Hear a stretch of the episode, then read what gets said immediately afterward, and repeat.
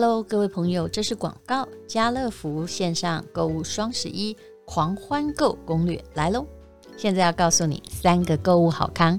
第一招，先领券再购物，即日起至十一月十一日，领券享十一趴回馈，最高领券还可以折抵一一一元，还有满额免运券。第二招，满额礼三大好礼，只要下单就可以抽 iPhone 十三。你应该心里很喜欢吧？购物满五千再送五万红利抵数，消费满万送五百元的礼券，这已经够大方了。还有第三招，天天疯抢一折爆品，即日起到十一月十一日，每天早上十一点，还有下午四点，也就是十六点，指定商品输入折扣码，享一折抢购价，这都是真的。更多资讯，欢迎到本集资讯来连接看看哦。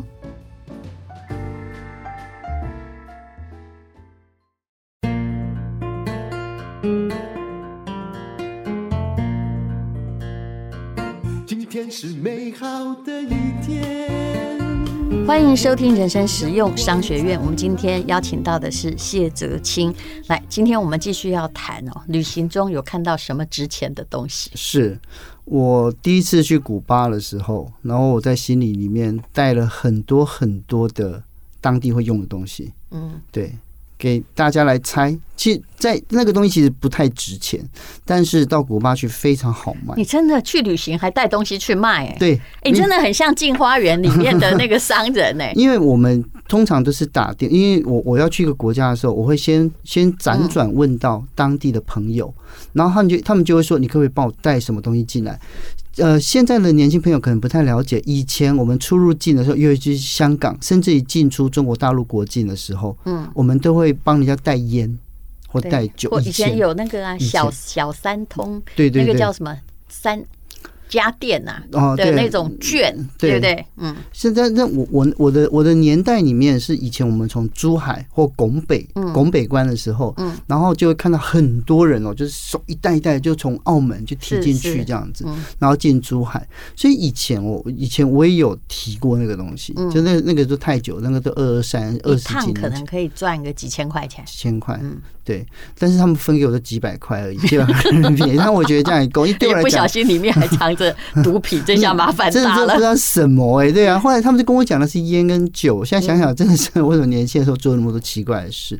那呃，我我刚讲，我那时候我去的时候，我是因为我第一次去古巴的时候，然后我是辗转透过朋友去，他跟我讲说，你只要带这个东西来，然后呢，就是你可以用这个去换什么雪茄回来？不是，不只是雪茄，你可以换住宿，那也可以换，也可以换交通这样子。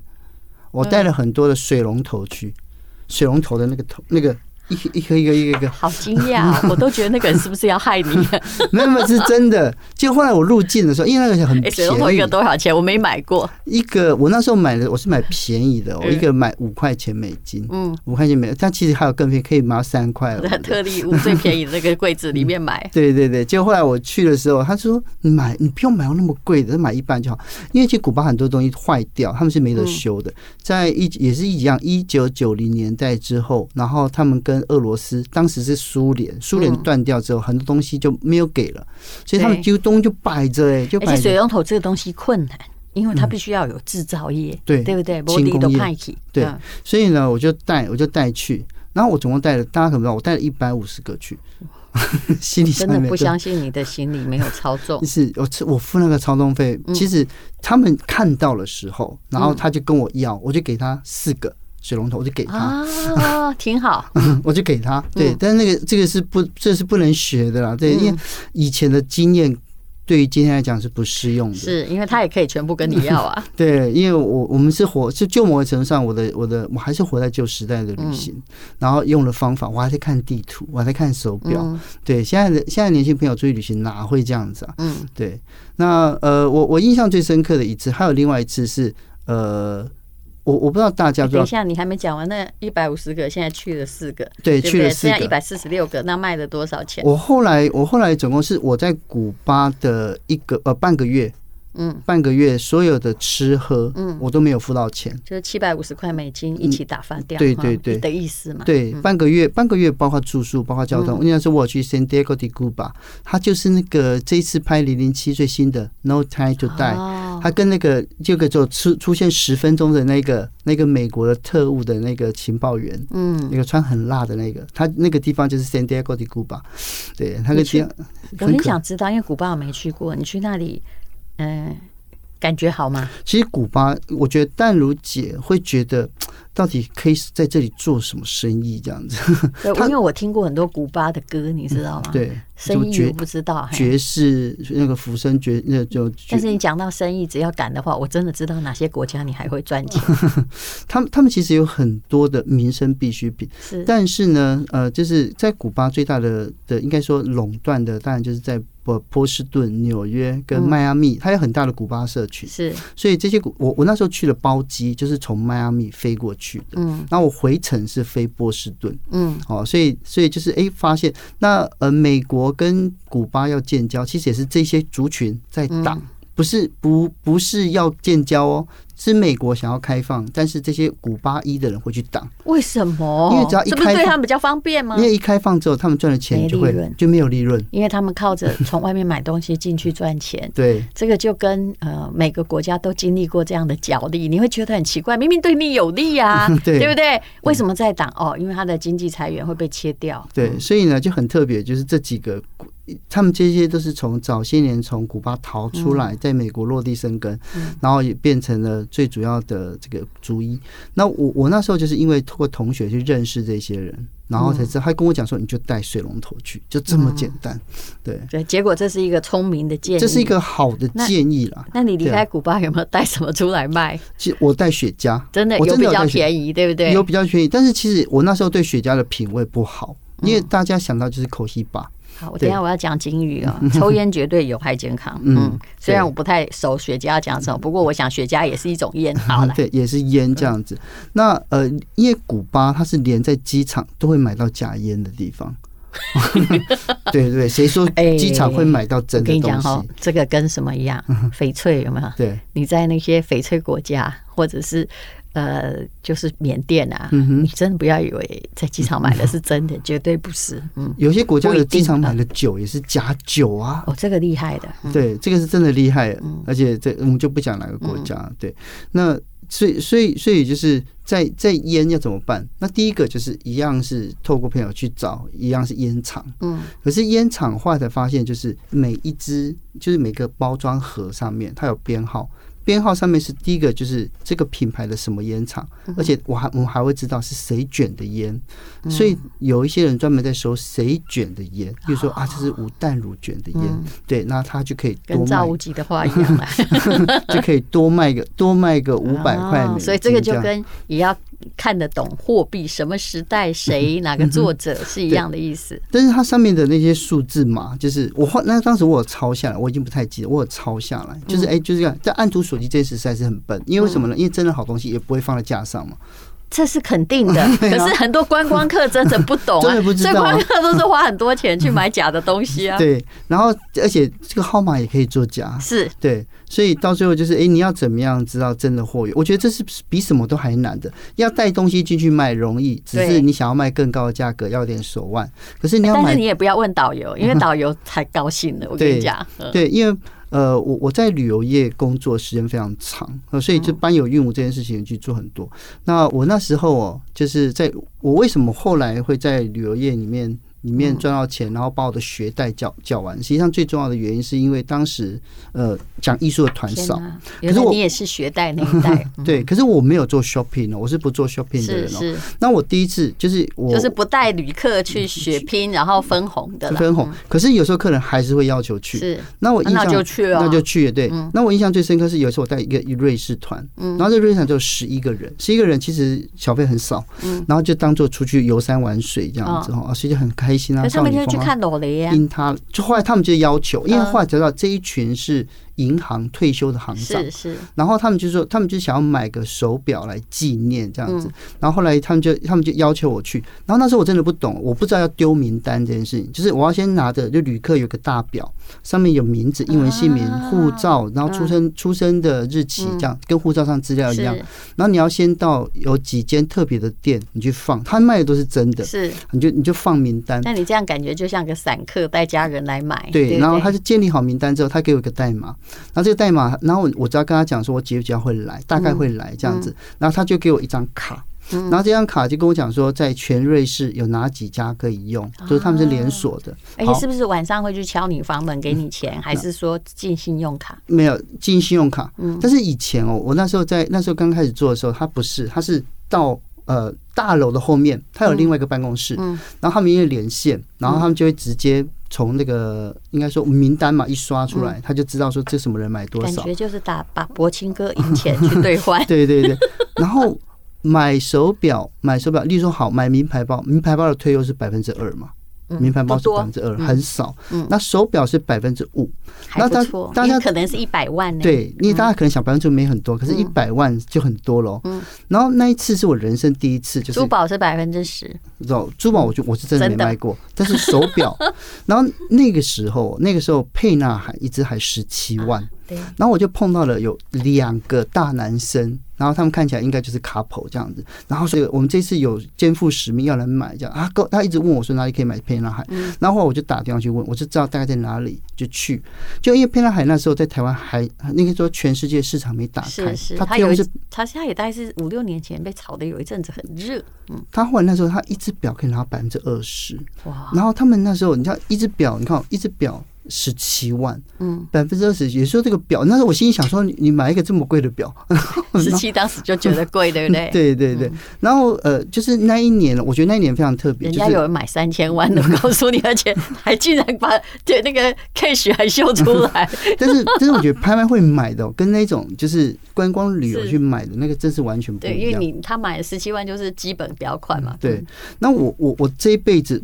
第一次也是最大，就是就是那一年，然后大家就要求说：“哎，泽清，我想要去买手表。”那我想说还要去哪里买啊？对啊，那我去那个店就 book 了，哦，就是在日内瓦，在在苏黎世哪里都有。我大概知道，因为我不久要去那儿念书，我想我也顺便做几摊生意好了。去看看好，我再告诉你怎么做这样子。然后重点就是后来哦，就是。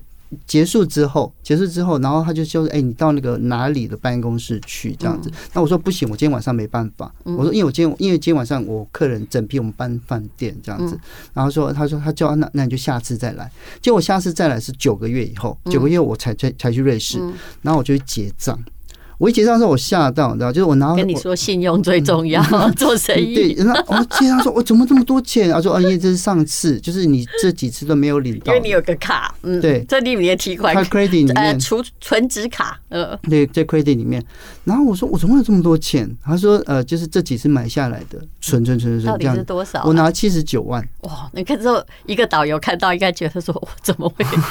但其实我赚的是少的。你看那时候多少人跑到呃跑到对岸去带大陆团，对，那时候那时候真的是好赚啊。是的。但我我我那时候是意外，那我就是靠那笔钱还掉我学贷大部分，就至少一半，你知道吗？这是这那是我人生最补的一次。是。但是那个那个其实心态坏掉，就是你每次出去都会想这件事情。是的。然后动不动就想把大家弄到那儿去。那我要我要跟自己对抗，为什么呢？因为例如说这一团就是度蜜月的，就是就是。十对或十二对度蜜月的，他们都是年轻的这些，那他们把一生的回忆交给我，你知道吗？那我现在我就是说，他们问我说，他们是二代啊，他们不会买，因为他们这些都是工程师什么的，然后他们最多最多就是帮太太买个名牌包。我就说你们先不要在这边买，因为这边买真的贵，因为贵是原因是我可以抽。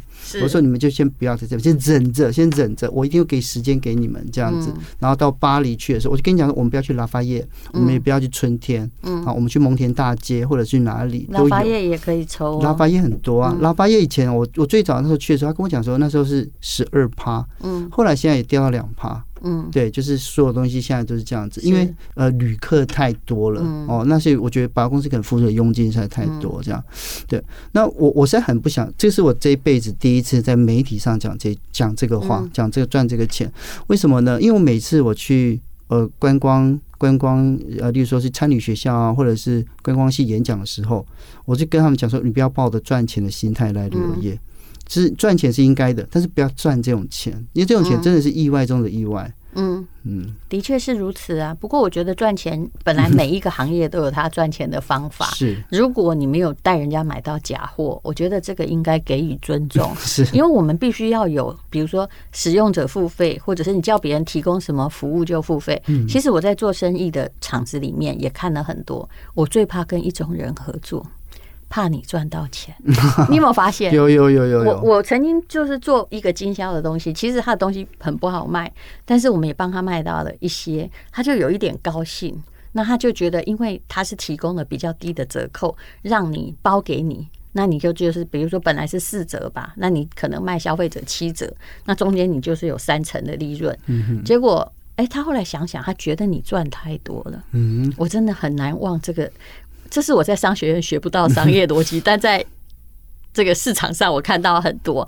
刚刚利太那样选择，他没有想到我也赚得多，对不对？因为他让利给我，我也让利给消费者。没有，他下次他就叫他不好意思来讲，他他说下次再来谈合作，他就主动说哈，我觉得你上次真的赚太多。我心想你怎么没有想自己也赚很多啊？因为东西一定不是到四成的价格。对，他说这样，这次我给你六成。那你卖七成，你还有一折可以赚。我后来把这个人直接从我的电话中删掉，就是赚这一成。对，我很想叫他说：“你去念商学院，这世界上所有东西都是双赢，而且只要达到规模经济，是不是东西要降价？嗯，比如你今天假设呃，你一个表抽五趴好了，我们讲把这个当成一个生意，那我可能会跟你说，我给你一百个生意，给你一百只表给你，嗯，那你抽三趴好不好？”当然好啊，你不能去算毛利，你要算你的总额。嗯，可是我必须说，会失败的商人都是去算毛利而不算总额的，所以他们一直计较着说：“哦，这个会怎样，会怎样？”那你就抱着你的存货睡觉啊。嗯，但但是我觉得他们当时啊，我后来才了解到，瑞士是把每一个就是我们带去的人，就把我们当做经销商，他少了管销的。管销的成本，所以他给导游费用，我觉得你根本不应该，就是要理直气壮，这是应该的。钟表其实在乎的是品牌。说真的，你知道现在大陆要做那个机械表哈，你只要一拿起来，它也可以再走很久哦。一只可能一两千块，真的就就是机械表。嗯哼，所以它它本身哈靠的是它的品牌，它本来利润度就很高。那你带人来。的确就是经销商啊，那他要很有诚信的把利润给你，这也是瑞士的表。其实你要不要小看这一环，这是他之所以能够运行久远，一直维持他的高贵的原因。对对，对不对？因为你本来就是他的销货人员，你与其说你是抽客人，在外面也买不到便宜的价格；与其说你是抽客人，其实你是抽厂商。但但是呃，后来哦，就是因为。呃，东方的旅客就是我从就是从华讲华裔的旅客量多之后，这个市场就变质了啊，变质变质的原因是因为呃，现在因为后来我知道有一群人就直接垄断。然后就跟直接跟跟表商讲，就是哎，我们就是要更多，否则我们就不带人了。这样子，哦，就反而就跟他讲，现在呃，比如说十趴也不够啦。对对对，我带多少人，然后买多少只，你要给我几趴，就要更高这样子。但瑞士人也不是省油的灯，他们瑞士就直接，他们我觉得他们最厉害的就是他们把当时就把这些。呃，这些呃贵金属或者是手表，甚至是有一些某一些呃，就是欧洲品牌的珠宝，拿到香港去卖，嗯，比在瑞士买便宜。是，所以后来想要去瑞士买表的，我都觉得他阿大了，对，对不对？对对对，因为你很可能在一些免税港口买更便宜啊，是啊，甚至如果你不在乎，我其实很会买二手的，就是。哎，如果这个二手的，其实就有的降价法哈，就跟车子哈，得几刚大 给赶快。对，所以二十年过去之后，每次人家问我说去瑞士应不应该买表，说你可以去看，但是你在那边买是原价，有更多地方可以买到好的，而且是便宜的手表。我完全赞成。嗯，对，就好像嗯。其实你买 LV 包真的不必叫别人哦，可以旅行的时候千辛万苦，而且还买到一个不是你要的，在台湾买一买就好了。所以你会鼓励这样吗？直接在台湾买就好了吗？我真的只觉得你在网络上买最便宜。你有没有发现？是连买现在连买保养品，嗯啊，以前我们都会跑去美国买，还有送小礼物，对不对？对啊。现在因为网络，网络基本上就是把所谓的中中间化全部去掉嘛。嗯哼。他可能。一次促销卖你五折，哎，你是为了什么还要托别人买东西？是是不是？可是像我们这种理财的恐龙来到这个时代就，就 就你是理财的恐龙吗？那应该是说，我应该就是我我想到所有的赚钱的方式都好老派哦。对对 对啊，所以这这么老派的东西，就是在这个时代怎么活下去啊？呃，没有，你就是不能去赚一票啊！你这个老所谓老派就是赚一票嘛。我那时候跟陈文茜说过，说只要你问一个问题，我就知道你会不会在股票市场中哈，就是。是当韭菜，就是你一定要问说：“我现在进去可以吗？” 其实这是一个想赚一票才会有这个 idea。对，所以我都觉得说，那那如果是自己觉得说我真的不想，其实你也不是真爱钱呐，你只不过要付学贷，然后你对钱还有一些这个文青的坚持。我真的建议你，但你也不要到老了哈，变成被老婆养、孩子养啊，好惨啊，还领那个社会救济金，有没有？我也不想要这样，对，不想嘛哈。那你就存股啊，嗯。存一些存美股也可以。啊，那个那个股的成分里面东西越多越好，就 S M P 五百五百五百，啊，你买巴菲特也可以，对，巴菲特里面你在挖这，就是你就买那个人家刚帮你一个可靠的机构或者可靠的制度帮你搞好的一篮子，如果它里面是机器人智慧的选股，那更好，因为机器人就是。靠你输入的判断，比如说，我想台湾的现在很多人就做智能交易，五十六对，没有他的选股也是按照今年的某种状况，太弱扶强。那因为人为一定会出问题。天下文化不是有本书叫《杂讯》？对，不管你多厉害，你我专业，你你用自己的判断，你一定免不了人情或免不了一时的失误。对，所以干脆把很多条件输入。所以现在其实很多知名的基金。基本上根本就是机器人理财，我不选了，就不管我经我的经理人多喜欢他，或不管根本就是我的这家金控发的，嗯哼，他帮你设定标准，不合乎这个标准，就算是啊这个股票是你爸你儿子的，全部筛掉。我我反而比较相信这个。可是这个就讲到另外一个，就是前一阵子那个应该说二零二零年的时候，一个广告打非常大，就是用他开始推智能投资，嗯，然后智能投资它的广告词里面就。就有一句话：想象二零三五年地球上完全没有穷人。张荣姐可以想象吗？不能，而且不可能吧？因为不是每个人都会开始投资，而且你投资有一个前提，就要赚到足够的钱，而且并没有任何天灾地祸把你的足够的钱拿走。对呀、啊。但是无论如何哦，就是存是重要的啦。但我我有一半相信存是重要，一半相信。花掉的才是你的，你花钱要买快乐，绝不买痛苦。投资也是，我要投快乐嘛，对不对？我不要说是很痛苦，每天搞到我在看美股都没睡，啊，赚了老半天。我看到所有的人在这两年都这样，开始玩美股，好赚了老半天，在疫情之中反正没事干嘛，啊，晚上没睡嘛，结果一次黑天鹅，每三个月来一次。哎、欸，全部再见呢？对呀、啊，就一次，只要一次就吃掉你三个月。航运股从某某个股票从二十块涨到两百，哦，对，啊，以前二十，现在两百，哎，你二十就开始玩，嗨，你没赚到，酷吧？可是这个例子。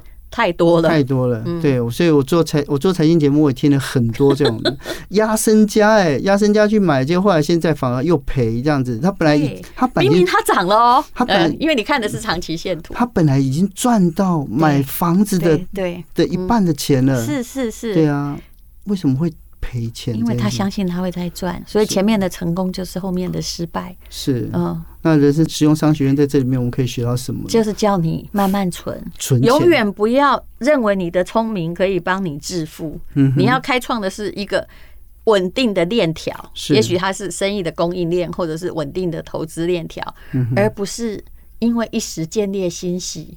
突然在路上捡到钱那样，或中了特奖，很开心。嗯，没有策略了。哎，对，没有策略。你要有细水长流。所以巴菲特说，就是人的最大的问题在于你太急着有钱，是，就是人、嗯、人就想要有钱，但不想要慢慢有钱；人也想要聪明，但不想要慢慢变聪明。但是不过去旅行顺便赚点钱，我觉得蛮愉快的。那个都小钱。我现在在学校在日内瓦湖畔，我好好跟他们谈一谈。你每次我看到戴荣姐，我都觉得我们赚的真是蝇头小利。你不要这样子。只有我们这种人才会去拍卖会 花钱去学智慧，对啊。天，你你去看到，你不要去想说，哎呦，就这么什么都有人举牌，其实要去享受，这是一个人类世界的一个缩影，对不对？花了很多久的文明才累积出来的文化，对，觉得其实嗯，拍卖名表珠宝跟那个菜市场拍卖猪是一样的事情，是。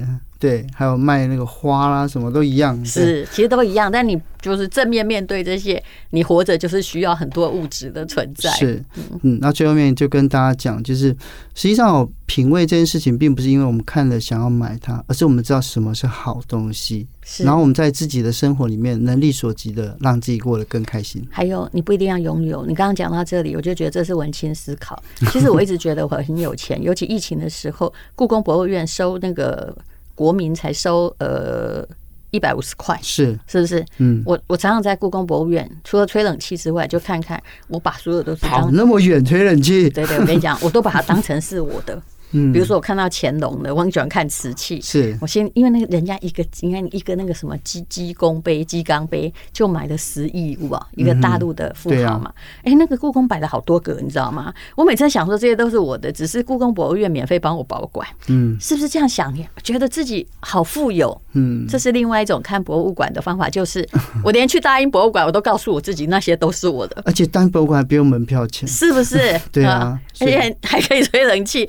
嗯。嗯，不会有人偷。嗯嗯，因为这就是博物馆设定的目标，可是它最原始的用意啊，它是公共财。是是，所以嗯，每一个文青都是富有的，这还是我心里的相信，因为在你想来都是你的。是，好了，那还是一样回到就这知识就是品味，品味就是力量了。是，谢谢谢泽清，谢谢，我们期待他再来上节目。